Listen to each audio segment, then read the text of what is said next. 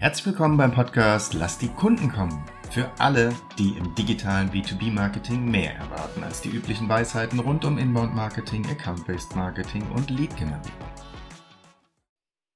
Hallo und herzlich willkommen zu einer weiteren Folge Lass die Kunden kommen, der Podcast der Firma Chain Relations. Mein Name ist Michael Marose und ich spreche heute wie immer mit Thorsten Hermann. Hallo Thorsten. Hallo. Heute ist ein wunderbares Thema, nämlich reden wir mal über die Zusammenarbeit zwischen Agenturen und Kunden, sprich Unternehmen. Und du als Agenturleiter hast da mit Sicherheit den einen oder anderen besseren Einblick als jemand da draußen. Von daher nehmen wir das Thema mal und ich fange gleich an mit der ersten Frage. Wenn es um die Zusammenarbeit geht zwischen Agentur und, ich sage jetzt mal, Kunde, wie fängt sowas an? Also die Kontaktaufnahme, die Vertriebsphase, was ist da besonders wichtig? Also deiner Meinung nach? Also irgendwann kommt es zum Kontakt. Also da kann man natürlich aus Unternehmenssicht sehen, auf der einen Seite gibt es die eine oder andere Empfehlung. Das ist mit Sicherheit hilfreich, weil irgendjemand, den man selbst kennt, im eigenen Unternehmen, befreundete Marketingleiter oder, oder, oder, können eine Agentur empfehlen, die irgendwie passen könnte. Ähm, oder man sucht sich selbst jemanden und macht dann den, den Kontakt selbst auf. Beides ist natürlich äh, grundsätzlich denkbar. Bei den Empfehlung kann es ja auch sein, dass es nicht genau das trifft, was man selbst so sich vorstellt, hm. sondern man hat andere, andere Vorstellungen. Was leicht passiert zum Beispiel ist, dass, ähm, naja, alles ist irgendwie digital und dann ist dann plötzlich irgendwie die Webagentur auch noch dafür an, verantwortlich, obwohl die das eigentlich gar nicht machen oder nicht so stark machen. Mhm. Ähm, dann gibt es das ganze Thema Suchmaschinenoptimierung. Braucht man dafür einen Spezialisten zum Beispiel? Kann das irgendwie eine Content-Marketing-Agentur mitmachen? Äh, wie sieht's aus mit dem Thema Inbound-Marketing, Lead-Generierung? Möchte man dafür die Spezialität haben? Oder wo kommt die Agentur hin? Was für ein Anforderungsprofil sieht man da selbst? Mhm. Weil am Ende des Tages ist es nicht unbedingt sinnvoll, mit zu vielen Agenturen zu arbeiten. Ähm, gerade wenn man selbst ein komplexes Thema hat, dann ist es natürlich schwierig, immer wieder andere Agenturen ähm, und andere Personen irgendwie klar zu machen, was man tut, ähm, was das eigene Angebot macht, was es unterscheidet und so weiter. Ähm, mhm. Da lohnt es sich wahrscheinlich ein bisschen enger zu denken, weil wenn man dann drei, vier, fünf Agenturen steuern soll, das ist nicht so leicht. Das ist einfach, kann auch mal nervig sein, weil die hintereinander unter, widersprechen. Mhm. insofern man sollte so die Balance hinbekommen mit ähm, Spezialisten, Generalisten, nicht zu viele und halt letztendlich in der Suchphase ähm, will man sich auf das verlassen, was einem befreundete Unternehmen ähm, empfehlen oder geht man selbst auf die Suche oder macht man eine Mischung. Da spricht eine ganze Menge für, für alle Wege. Mhm. Erinnert mich ein bisschen an den, an den lockeren Spruch, viele Köche verderben den Brei. Das kann ja dann auch irgendwie sein. Ähm, du hattest eben gesagt, dass es wichtig ist, die Kommunikation zwischen ähm, Agentur und Unternehmen. Was ist denn so besonders in der Anfangsphase wichtig an Informationen, dass ein Unternehmen der Agentur mit auf den Weg geben soll, damit es dann langfristig zu einer Zusammenarbeit kommt? Weil manche Unternehmen tun sich ein bisschen schwer und denken, ja, das ist der Dienstleister, die werden das schon hinkriegen. Aber das stimmt ja nicht, oder? Du meinst, wenn die Zusammenarbeit angefangen hat, wirklich, wenn es einen Vertrag schon gibt? Genau, also es ist ja auch die Anfangsphase, so das erste Meeting findet statt. Was ist da wichtig? Welche Informationen bekommt man? Oder auch, auch was für ein Gefühl bekommt man? Weil ich denke mal, es spielt natürlich auch irgendwie so ein bisschen die Menschlichkeit eine, eine Rolle, wie man da zusammenarbeitet. Es geht ja nicht nur um ja. Zahlen, Daten, Fakten, oder? Ja, ja, absolut. Also ich glaube, man muss erstmal so zwei verschiedene Modelle unterscheiden. Also wie wir üblicherweise starten, ist ja mit einem Rechercheprojekt, mit der Befragung das mhm. heißt, darüber erschließen wir uns als Agentur sehr, sehr viel Wissen über den Kunden, also unseren Auftraggeber und die mhm. Kunden unserer Kunden vor allen Dingen. Wenn man so eine Anfangsphase, so ein, so so ein Einstiegsprojekt nicht hat, sondern als Agentur direkt einsteigt im Sinne von Content Marketing schreiben, SEO übernehmen, Webseitenentwicklung oder sowas, ist aber trotzdem wichtig, dass man natürlich eine, eine fundierte Ahnung davon hat, was braucht der, der Kunde, wie tickt der, wie ticken deren Kunden. Mhm. Und da muss man letztendlich sich immer darauf einlassen, zu einem gewissen Briefing. Das kann natürlich unterschiedlich stark sein. Also die Content Marketing Agentur braucht irgendwie mehr Input am Anfang als die Webseitenagentur. Die brauchen einen anderen Inhalt. Äh, der muss vielleicht nicht so fachlich sein, während so für Content muss man natürlich schon sehr gut verstehen, was macht das Unternehmen, was machen die Produkte, wie unterscheiden die sich, wie sieht der Markt aus und so weiter, damit man da relativ schnell ja ins, ins Laufen kommt. Und wenn man dann im Laufen ist, also die ersten Schritte macht äh, als gemeinsamer Partner, wie ist denn da so die Gewichtung? Also ich bin ja im äh, Kung Fu auch tätig und ich habe es gerne Yin und Yang gemeinsam ausgeglichen. Aber wie ist denn das so in der, in der Agenturwelt? Gibt da die Agentur den Ton an? Gibt das Unternehmen den Ton an? Also wer ist da quasi das Zugpferd oder ist es ausgeglichen? Was ist so die Erfahrung? Das ist die beste Mischung. Naja, im Idealfall ist es natürlich irgendwo ausgeglichen. Ja, also mhm. dass man auf Augenhöhe kommuniziert. Aber es gibt natürlich immer auch unterschiedliche Persönlichkeiten und Erfahrungshintergründe.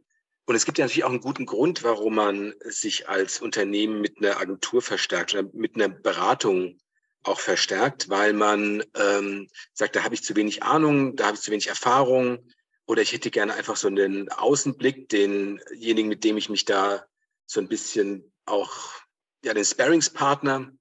Mhm. Ähm, das muss man so ein bisschen für sich selbst, glaube ich, entscheiden, was man eigentlich will. Was ich aber glaube, ist, es ergibt so wahnsinnig wenig Sinn, nur jemanden haben zu wollen, dem man die Arbeit hin abschiebt. Das kann man machen natürlich in bestimmten mhm. Aufgaben.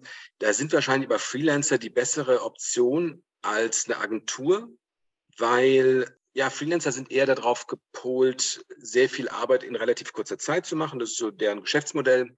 Während mhm. für Agenturen es natürlich eher um gemeinsames Wachsen geht. Da muss man, glaube ich, ist man falsch gewickelt, wenn man irgendwie denkt, okay, wir schieben ihnen einfach Arbeit zu, wir brauchen uns nicht viel zu, darum zu kümmern, die machen einfach und wenn nicht, dann meckern wir oder so. Also das, das funktioniert nicht. Man braucht schon eher die Augenhöhe, das Sparring, damit das rauskommt, was man sich als Unternehmen halt erhofft, ja, weil man will ja die beste Webseite, der best konvertierende Webseite, man will die besten Inbound-Marketing-Strategien und Umsetzungen haben, man mhm. will im SEO-Bereich vorwärts kommen. Das funktioniert alles nur über eine ja, professionelle Zusammenarbeit auf Augenhöhe. Hat sich das über die Jahre hin ähm, dahingehend entwickelt? Weil ich erinnere mich auch an eine Zeit, wo es hieß, ja, Dienstleister dienen und leisten, äh, quasi herkommen und uns die Arbeit abnehmen, so wie du es gerade gesagt hast. Gibt es solche, ich sage jetzt mal, Dinosaurier in den Unternehmen noch, deiner Erfahrung nach? Ja, ja, die gibt es schon. Aber ich glaube, das hat sich wirklich, oder das muss, das hat sich geändert und es muss sich auch ändern hm. über die letzten Jahre, weil man früher einfach Aufträge rausgeben konnte nach dem Motto, macht uns mal diese Broschüre. Aber jetzt geht es wirklich Thema ähm, Lead-Generierung, Demand-Gen, äh, geht es eher darum, gemeinsam an einem Ziel zu arbeiten, gemeinsam daran zu arbeiten, dass man eine höhere Sichtbarkeit bekommt, dass man Leads generiert, dass man Anfragen äh, gewinnt. Das funktioniert ja nur, wenn man wirklich gut zusammenarbeitet, weil das, das kommt darauf an, was so zwischen den Zeilen auch passiert in den Momenten, dass man eine Menge austauscht, weil überall können irgendwie die, die Ansätze sein, um etwas zu verbessern. Und deshalb so, mhm nach dem Motto, wir machen, wir definieren hier den Auftrag, schieben ihn an die Agentur und die kommt dann drei Wochen später oder wann auch immer zurück zu uns. Das funktioniert, glaube ich, in den seltensten Fällen heutzutage noch. Hm, also würdest du auf jeden Fall unterschreiben, dass eine Agentur nicht nur fachlich, sondern auch menschlich zueinander passen muss? Ja, ja, absolut. Also man, das ist ja so dieses äh, Thema, wir, wir nennen es immer fit, ja, also man muss man muss so ein Fit spüren untereinander, weil man hat viel zu, miteinander zu tun, man hat auch mal schwierige Gespräche, es funktioniert mal was nicht. Wenn man das hat mit Leuten, die man eigentlich nicht leiden kann, ähm, dann funktioniert das sowieso nicht. Ja? Also insofern, genau. Also insofern muss man schon gucken, dass man jemanden auf der anderen Seite hat, mit dem man sich vorstellen könnte, auch ein Bier trinken zu gehen, so wie das immer so heißt, ja, auch wenn man es niemals mhm. tut, aber einfach damit man auch diese schwierigeren Phasen mal übersteht und es nicht sofort irgendwie so zur menschlichen Krise kommt. Und auch jemand hat, der irgendwie auch sagt, okay, beiden Seiten, ja, wir lassen mal fünf Grade sein. War jetzt vielleicht nicht so optimal auf der einen oder auf der anderen Seite, aber wir haben was daraus gelernt und machen es jetzt in Zukunft besser. Mhm. Es ist schon eine Partnerschaftlichkeit, die man da pflegen muss. Äh, und wie gesagt, von beiden Seiten. Mhm. Ähm, du hast gerade was äh, angesprochen, und zwar die Kommunikation, das, das Miteinander überhaupt. Wie läuft denn, wie läuft denn in der Organisation so ein Projekt ab oder Meetings, Workshops? Wie läuft denn sowas ab? Naja, das ist ja natürlich immer ein bisschen abhängig von der Größe des Projektes. Aber ich glaube, was es geben muss, ist irgendein regelmäßiger Austausch. Und der regelmäßige Austausch sollte auch darin bestehen, dass man sich irgendwie persönlich sieht. Also so eine Videoformat ist schon ganz gut, aber so hin und wieder, vielleicht wenigstens mal so alle halbe Jahre oder sowas auch mal zusammensetzen. Einfach weil, ja, wir sind Menschen, ja. Wir wollen irgendwie einen persönlichen Austausch haben. Ansonsten Regelmäßigkeit ist wichtig, auch eine Struktur. Man äh, telefoniert sich einmal mit in der Woche mit dem Team zusammen für eine Viertelstunde bis eine halbe Stunde. Woran mhm. arbeiten wir gerade? Wo, was hängt gerade? Ja, wo muss noch mal jemand, zum Beispiel aus dem Unternehmen, einen Kollegen fragen aus einer Fachabteilung, weil irgendwie die Freigabe fehlt? Dann braucht man natürlich irgendwo eine, ein, ein größeres Format, nach dem Motto, nach einem, alle, alle Monate zu sagen, okay, was wollen wir nächsten Monat machen? Was ähm, läuft gerade gut? Was läuft gerade nicht so gut? Und dann immer wieder die, die Pläne auch überprüfen, zum Beispiel einmal alle halbe Jahre oder alle Jahre, wo man sagt, okay, wir haben festgestellt, wir müssen wirklich mehr in die Richtung A oder B gehen, damit man so in, in verschiedenen Stufen immer so die tägliche Arbeit, die, das grundsätzliche Fortkommen, die Ergebnisse des Tuns im Sinne von KPIs reflektieren kann und immer wieder nachsteuern kann. Hm, okay. Also es ist jetzt ein bisschen die unternehmerische und die menschliche Seite. Ähm, lass uns mal über die technische Seite sprechen. Also gibt es da irgendwas, wenn Dateien ausgetauscht werden müssen, es müssen Sachen hin und her geschrieben werden. Ähm, wie ist denn da das Vorgehen? Also gibt es da irgendwelche Sicherheitsvorkehrungen oder ähm, kann man das einfach so machen? Da gibt es ja irgendwie auch sowas, was man gegenzeichnen muss als Agentur. Wie sind denn da so das, wie ist denn da so das Vorgehen? Ja, also die Anforderungen natürlich werden immer, immer höher. DSGVO mal wieder, ja. ja. Wir tauschen Daten aus, die ja sensibel sind im Allgemeinen. Ähm, da sind persönliche Daten dabei und dementsprechend muss es eine Absicherung geben, dass man als Agentur nicht äh, keinen Schindluder damit treibt. Das ist auch klar. Das heißt, ähm, eine Datenschutzvereinbarung muss immer unterschrieben werden. Da muss man sich überlegen, wie man das Ganze technisch organisiert. In der Tat, E-Mail ist natürlich so die klassische Form plus irgendwelche Meetings im Sinne von Teams oder Zoom. Teams, Zoom, genau. Und ähm, Datenaustausch ist ein, ist ein Thema, das hängt ein bisschen von den unterschiedlichen ähm, Anforderungen ab, die in den Unternehmen definiert werden, ob es da gemeinsame Laufwerke geben kann, äh, wo Dateien hochgeladen werden oder so runtergeladen werden können. Auch das ist zu definieren, damit es da nicht irgendwie, ja, also es geht immer um diese persönlichen Daten halt, ja damit da nicht irgendwie ein Zugriff von der, von der dritten Person passieren kann, beziehungsweise man es äh, sich bemüht, das zu, die, die Gefahr zu reduzieren. Auch das Thema, ähm, ich habe es jetzt gerade im Kopf, Wirtschaftsspionage, jetzt mal nicht von den persönlichen Daten, von denen mal abgesehen, sondern es kann ja auch sein, dass irgendwie wir haben ein tolles Produkt oder ein tolle äh, im Medizinbereich, ein tolles, äh, ja, eine tolle neue Medizin Genau, also da, da muss man auch, da muss der, der Auftraggeber natürlich auch sich klar darüber sein, sind die auch in, im Allgemeinen natürlich, ja. Weil wir haben jetzt alle in den letzten Jahren relativ viel gelernt über Datenschutz.